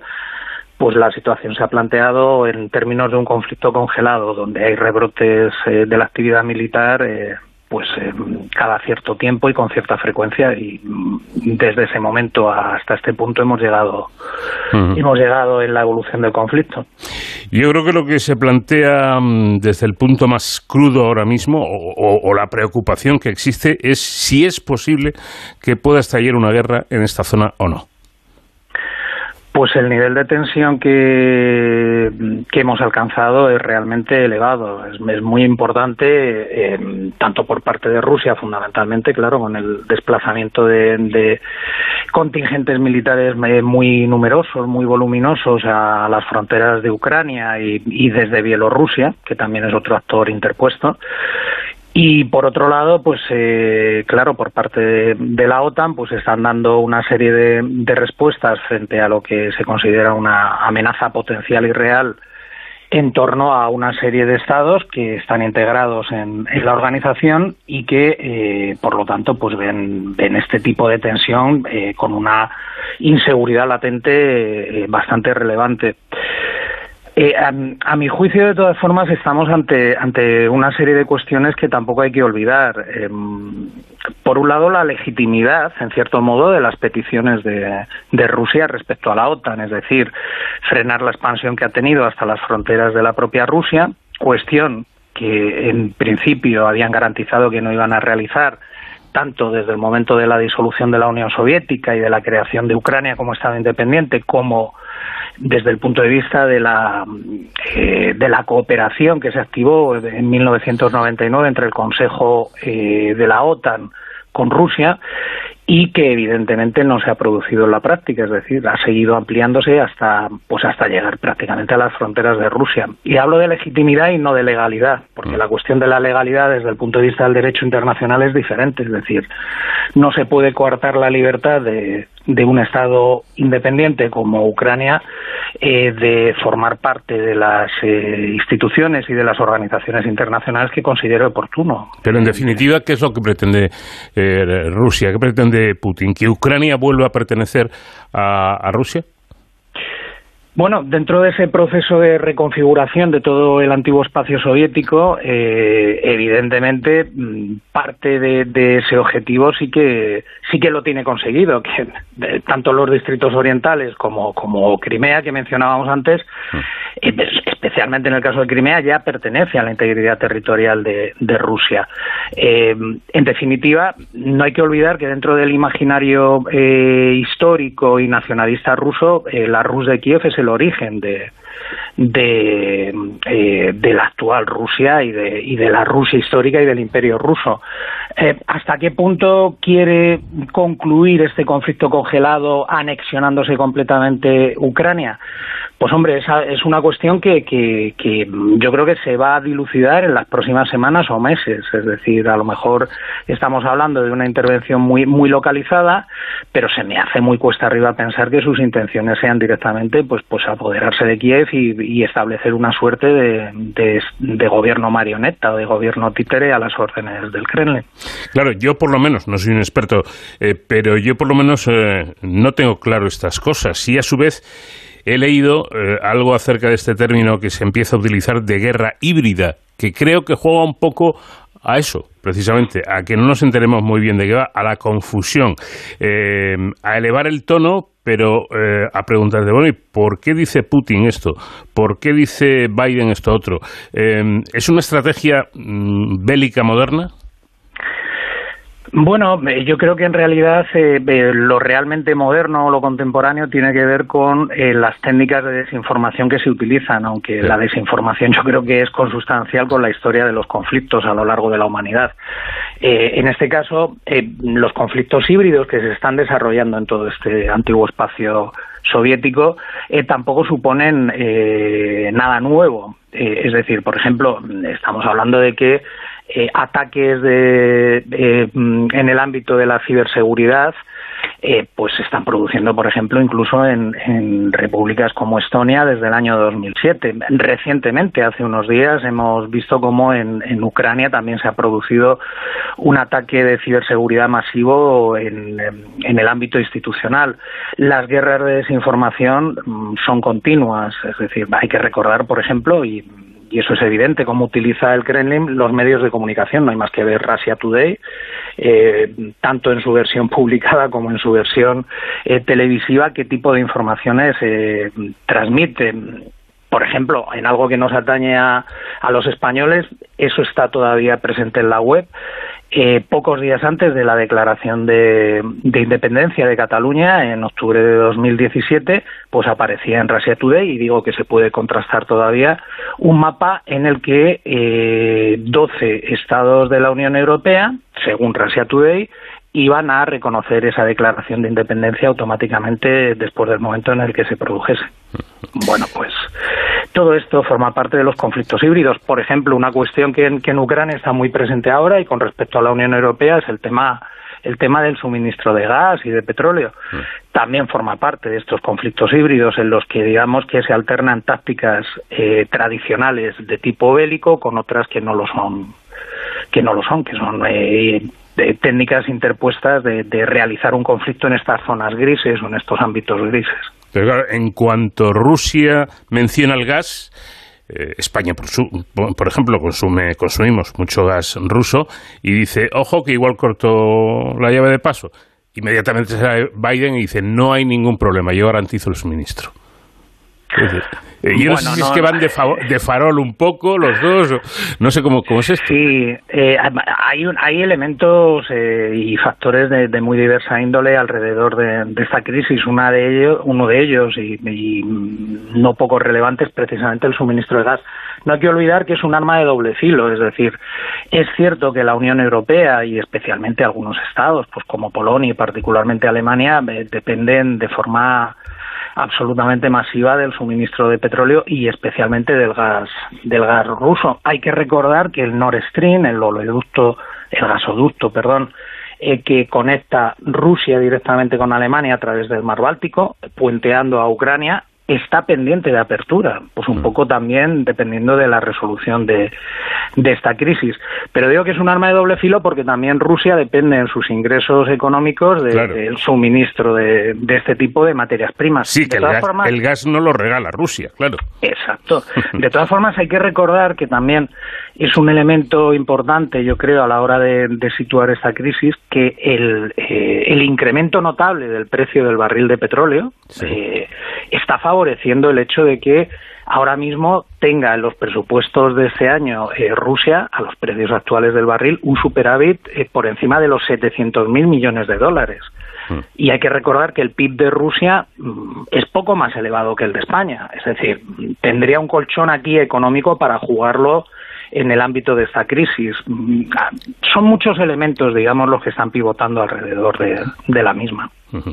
Por cierto que Arrimando un poco el asco a nuestra sardina, eh, parece que Putin, Putin amenaza directamente a España por participar en el despliegue de la OTAN para, para defender a, a Ucrania. Es decir, que va poniendo, va poniendo Putin mm, dianas, va poniendo señales de quiénes son los amigos y quiénes no. Eh, yo creo que en este sentido el, el- el papel de, España y el papel de la Unión Europea está siendo un poco mm, secundario en algunos niveles y al mismo tiempo protagonista, eh, pues por ejemplo a la hora de, de ofrecer de inmediato pues pues el despliegue de una serie de, de contingentes o de ayudas dentro, hay que recordar, del, del vínculo que tenemos de pertenencia a, la OTAN. Pero por ejemplo yo creo que en el caso de Francia y de Alemania están siendo bastante más sigilosos en sus movimientos. Eh, hay que recordar también que está en marcha durante estos días el formato negociador de Normandía, que eh, funciona al margen de la Unión Europea, pero que tiene como protagonistas o como interlocutores a Francia y Alemania directamente con, con Rusia. Y digo que en este sentido están siendo más, eh, más cautelosos a la hora de aproximarse a Rusia y a la hora de buscar una solución eh, de tipo diplomático. Eh, es verdad que, em, claro, en, el caso de las propuestas eh, que está trasladando em, eh, Rusia hacia la OTAN y hacia la Unión Europea, digamos que algunas parecen en estos momentos que no sean asumibles. Pero bueno, en, en cierto modo, a lo mejor podemos tener algún tipo de sorpresa en los próximos días o en las próximas semanas respecto a alguna de esas propuestas que ha trasladado. Una de ellas, que sí podría ser en cierto modo asumible, es un poco pues una suerte de finlandización de Ucrania, es decir, de adquisición de un estatus de neutralidad eh, en una zona que le podría eh, favorecer esa área de seguridad que está buscando Rusia respecto a la expansión de la OTAN. De todas formas, volveríamos al, al mismo punto de partida. Desde el punto de vista del derecho internacional, pues seguiríamos teniendo el problema de una injerencia en asuntos que son de decisión o de jurisdicción propia de un Estado soberano. Es, es, es complicado. Hay, hay determinadas variables alrededor de, de un eventual o una posible eh, solución de esta escalada eh, de tensión, pero todos los elementos que hay alrededor de la misma son complejos, porque al final España, estábamos hablando, pero la Unión Europea y, el propio Estados Unidos se encuentran atrapados entre, entre un dilema eh, doble y de seguridad, que es que, por un lado, se pueden encontrar con que eh, si aceptan alguna de estas propuestas que ha planteado Rusia, pues transmiten una sensación de debilidad frente al expansionismo que ha demostrado en, en buena parte en, en alguna de las repúblicas exsoviéticas durante prácticamente estas dos últimas décadas y si no se acepta o se, o se presenta una posición de excesiva intransigencia, pues nos podemos encontrar con que al final detone un conflicto por inacción o por falta de flexibilidad.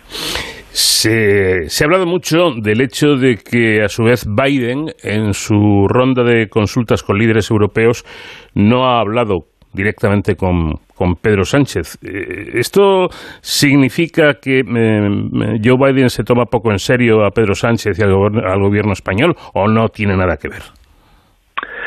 Bueno, yo creo que, que en realidad, eh, digamos que vaya por delante que me da la impresión de que Biden no está precisamente en el mejor de sus momentos en materia de, política exterior y yo creo que está un poco desbordado por, por la situación. Y en el caso de la Unión Europea, pues el desconcierto tampoco es, eh, mucho menor. Es decir, y yo creo que también es otro de los elementos que puede explicar por qué está llegando al nivel que está llegando el pulso que está sosteniendo eh, en estos momentos Putin con digamos de forma global con Occidente. Está aprovechando esta esta posición o esta sensación de debilidad. Si cerramos un poco más el, el, el marco de los actores protagonistas pues hombre la presencia de España siempre es una potencia eh, regional de nivel medio. O sea, tampoco nos podemos engañar en, en este sentido.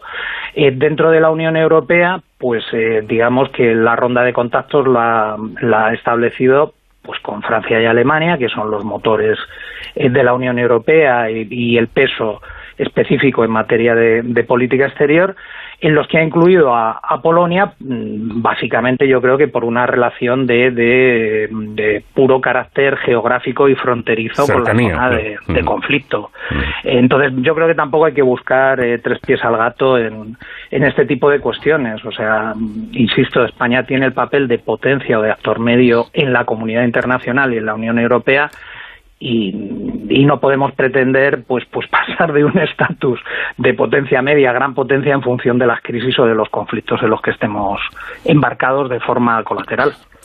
Eso parece claro. Bueno, eh, algo que, es eh, también muy local, mmm, muy de, nuestro país, pero que tiene esta repercusión internacional. La parte de Podemos en la coalición de gobierno, como usted sabe, no parece dispuesta a colaborar en caso de conflicto armado. Esto es un problema para, para, para el presidente, que es en definitiva quien decide, para Pedro Sánchez. Hombre, es evidente, es evidente que precisamente, pues, eh, un poco en conexión con lo que acabamos de comentar, las potencias eh, importantes o los actores relevantes en materia de política internacional se caracterizan por una cuestión, a mi juicio, que es que eh, las líneas de política exterior eh, suelen ser más o menos claras en sus directrices básicas. Por poner un ejemplo, en Estados Unidos eh, los matices que puede haber en, en cuanto a sus relaciones exteriores entre las administraciones republicanas y las administraciones demócratas eh, son pequeños perfiles, pero en líneas generales las líneas maestras de la política exterior permanecen. Eh, si esto lo trasladamos al, al, caso nacional que me está planteando, mm.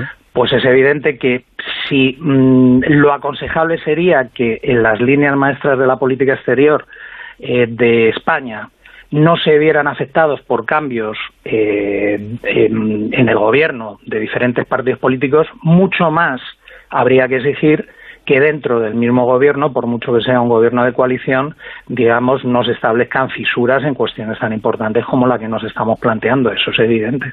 Uh -huh. Bueno, es que llama la atención, ¿no? Que ahora se pueda volver a escuchar, bueno, de hecho ya se ha escuchado el no a la guerra, eh, pero mmm, dedicado a un presidente del Partido Socialista. Son cosas de, de la política. Eh, una última cuestión, y aunque sea brevemente, José Ángel. Eh, hay motivos ahora mismo para estar intranquilos y pensar que puede haber, y, a mí me gusta llamar las cosas por su nombre, conflicto bélico, no guerra directamente, eh, bueno, a unos cuantos kilómetros, aunque sean eh, miles de, de, nuestro país.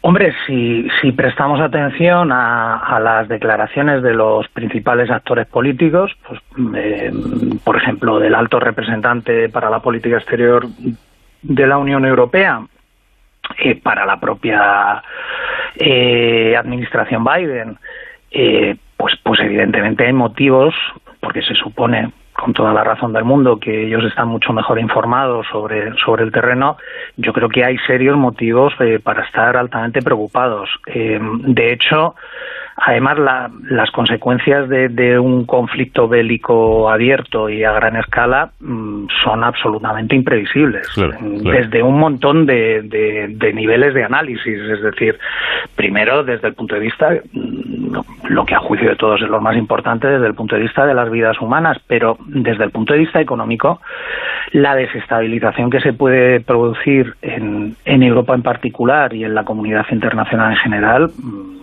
es realmente alarmante. Es decir, estamos ya sin este conflicto ante una crisis energética relevante. Los precios de la energía conocemos todos eh, cómo están. Eh, los precios del petróleo están absolutamente disparados y un conflicto lo que haría sería mm, dispararlos muchísimo más. Eh, en estos días, por ejemplo, ya también en, en nivel de afectación a Rusia, por ejemplo, pues ya está suspendiendo las operaciones en, en divisas, pues porque se empieza a resentir por este por este tipo de tensiones.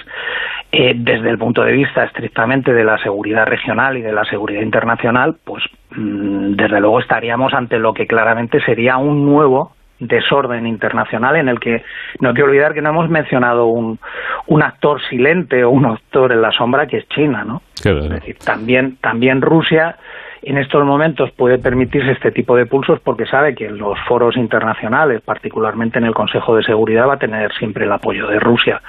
Eh, el cruce de sanciones se, se lleva eh, amenazando con, con responder con sanciones por parte de Estados Unidos y por parte, en el caso de Estados Unidos serían eh, contramedidas, en el caso de la Unión Europea de sanciones, pero al final mm, es algo que supondría un daño y un perjuicio enorme para todos. Hombre, es que con la que tenemos, que ya está, ya está bien, eh, ya está bien, pero a nivel mundial, no solamente en España, lo, lo- lo único que nos faltaba ya es que estallara una guerra en esta, en esta zona. Esperemos que no, esperemos que la diplomacia cumpla con su misión y hablando se entienda la gente y se entiendan los líderes para evitar esto que sería seguramente catastrófico. José Ángel López, profesor de Relaciones Internacionales y Derecho Internacional de Comillas y CADE, ha sido un placer escucharle y hemos aprendido mucho. Muchas gracias. Gracias a ustedes. Y ahora con David Ferrero, tiempo para la seguridad y las emergencias. ¿Qué tal, David? Buenas noches. Muy buenas, Paco. Pues eh, buenas madrugadas a todos los oyentes y esta vez venimos a hablar de héroes sin capa, pero de unos héroes sin capa un poco diferentes a los que estamos habituados aquí en esta sección del programa de Cero al Infinito. Eh, digo diferentes porque nuestros oyentes saben que normalmente hablamos con eh, profesionales de los servicios de emergencia, de los servicios de seguridad, de sanitarios, ¿no? Y esta vez nos hemos querido fijar en otro tipo de héroes, héroes anónimos, que eh, dan un poco de su tiempo para salvar muchas vidas. Y es que con un sencillo gesto, que ahora enseguida vamos a ver de qué estamos hablando, se pueden salvar la vida de mucha gente. Fíjate que nos estamos refiriendo, eh, Paco, a lo que ha ocurrido en esta última semana pasada, donde cerca de 5.000 eh, madrileños y madrileñas acudieron a la maratón de donación de sangre promovida por la Comunidad de Madrid. Eh, un gesto sin duda altruista, pero que viene porque en Navidad, en la época en general de las vacaciones, las reservas de sangre bajan y por lo tanto se requieren que en las semanas posteriores acuda mucha gente a donar. Esto no siempre es fácil, pero es desde luego imprescindible. Para conocer eh, la realidad que hay detrás de, lo que es eh, la donación de la, de la sangre, ¿no? Para, para aquellos pacientes que lo necesiten, eh, contamos hoy con Pilar de la Peña, que es enfermera y también responsable de promoción del Centro de Transfusión de Sangre de la Comunidad de Madrid. Pilar, buenas noches. Muy buenas noches, encantada de estar a estas horas con vosotros. Bueno, muchísimas gracias por atendernos. Como dices, pese a las horas, eh, para nosotros es muy importante hablar sobre eh, qué significa donar sangre, ¿no? Porque eh, realmente cuando alguien va a donar, cuando alguien eh, emplea este pequeño tiempo para realizar esta donación altruista, ¿qué es lo que está consiguiendo? Bueno, como tú decías, son héroes sin capa y héroes muy poco visibles, ¿no? Porque muchas veces no nos acordamos de ellos. Estas personas que acuden y que gastan, emplean en torno a media hora de su tiempo en donar una bolsa de sangre, están ayudando a mejorar la salud o incluso a salvar la vida de tres personas diferentes, porque con cada donación, esa bolsa de sangre se, aquí en el centro de transfusión la transformamos en tres componentes, glóbulos rojos, plaquetas y plasma. Y cada uno de esos componentes va a ir a una persona, a un enfermo diferente, eh, dependiendo de su proceso. O sea que son unos héroes fantásticos. Eh, ¿Cómo es el proceso de donación? Para alguien que no haya donado nunca, que quizás ahora lo esté planteando, ¿qué es lo que se va a encontrar cuando llegue a uno de los puntos de donación de la Comunidad de Madrid? Bueno, lo primero que tenemos que contar es que es un proceso fácil, eh, porque tiene unos requisitos mínimos que son sencillos, que son tener más de 18 años y menos de 65, pesar más de 50 kilos, estar sano y tener ganas de ayudar a otros. Entonces, una vez que tenemos esas ganas y que queremos donar, hay que acudir a alguno de los muchos puntos de donación que hay en la Comunidad de Madrid. Tenemos muchos, tenemos cerca de 30 hospitales, el centro de transfusión y 18 unidades móviles que se mueven por toda la comunidad todos los días, ¿no? Eh, cuando llegamos allí, lo que tenemos que hacer es rellenar un pequeño cuestionario que tiene preguntas que nos hablan de nuestros hábitos de vida y de nuestro estado de salud. ¿Para qué hacemos esto? Pues para asegurarnos de que primero la donación no le va a causar daño a quien dona y segundo que esa sangre no va a causar tampoco daño a quien la recibe. Si todo está bien, tomamos la tensión para ver que está en cifras normales, hacemos un pinchacito chiquilín que no se nota casi nada para ver los niveles de hemoglobina y pasamos a donar. Ahí empieza la donación realmente, ¿no? ¿Y eso cuánto tiempo es? Pues entre 5 y 10 minutos, nada más. ¿eh? Es un pinchazo similar a una analítica de sangre, no duele más ni menos, depende de lo sensibles que seamos, y ya está. Y hemos llenado una bolsita que va a ir a tres personas. Cuando terminamos de donar, siempre tenemos luego unos minutos de espera para recuperarnos en los que le ofrecemos al donante una, una bebida para recuperar los líquidos, ¿no? La bolemia que ha regalado y un sándwich o un aperitivillo pues para que se beba más tranquilamente. Y si estamos bien, a la calle, contentos y satisfechos de que pues eso, con 20, 25 minutos de nuestro tiempo hemos hecho algo muy grande. Algo muy grande y que, como dice Pilar, eh, repercute en la vida real y, directa de tres, tres, personas que se benefician de esta, de esta donación, de cada donación. Eh, bueno, también he de decir y añadir a lo que tú has dicho, Pilar, que, que las personas que te reciben, porque yo he ido a donar varias veces de forma frecuente a diferentes sitios y las personas que te reciben siempre con una sonrisa. No sé qué tenéis ahí, pero vamos, eh, da gusto ir. Pues tenemos que trabajamos con gente estupenda trabajamos con gente que va a regalar vida. Y entonces lo mínimo bueno no sale porque es pues porque es así no es el tratar bien a la gente porque además queremos que vuelvan. Fíjate que eh, la ley permite donar tres veces al año a las mujeres y cuatro veces al año a los hombres no porque haya diferencia por sexo sino porque las mujeres tenemos la regla y pérdida de sangre que hace que solamente podamos donar tres veces no y, y, sin embargo, aquí en la Comunidad de Madrid la tasa de donación está en 1,4 veces por donante. Es decir, con dos veces que cada donante madrileño donara al año, no tendríamos problemas. Entonces tenemos que animar a la gente a repetir. Con una vez no vale, pues hacerlo un par de veces al año. Por eso pues queremos cuidaros a los donantes, porque os merecéis que os cuidemos, ¿no? Pues se nota, se nota ese cariño. Y, y Pilar, sobre las reservas de sangre, quería también eh, queríamos saber eh, si la Comunidad de Madrid eh, tiene esas reservas cubiertas. Con este maratón que decíamos de la semana pasada, se han conseguido 5.000 extracciones en eh, apenas tres días, pero claro, esto es algo extraordinario. Bueno, sí, es extraordinario. Efectivamente, las reservas ahora da gusto ver nuestro panel de reservas, si lo conocéis, y ver todas las gotitas de todos los grupos en verde, que hace muchos meses que no lo veíamos así, ¿no?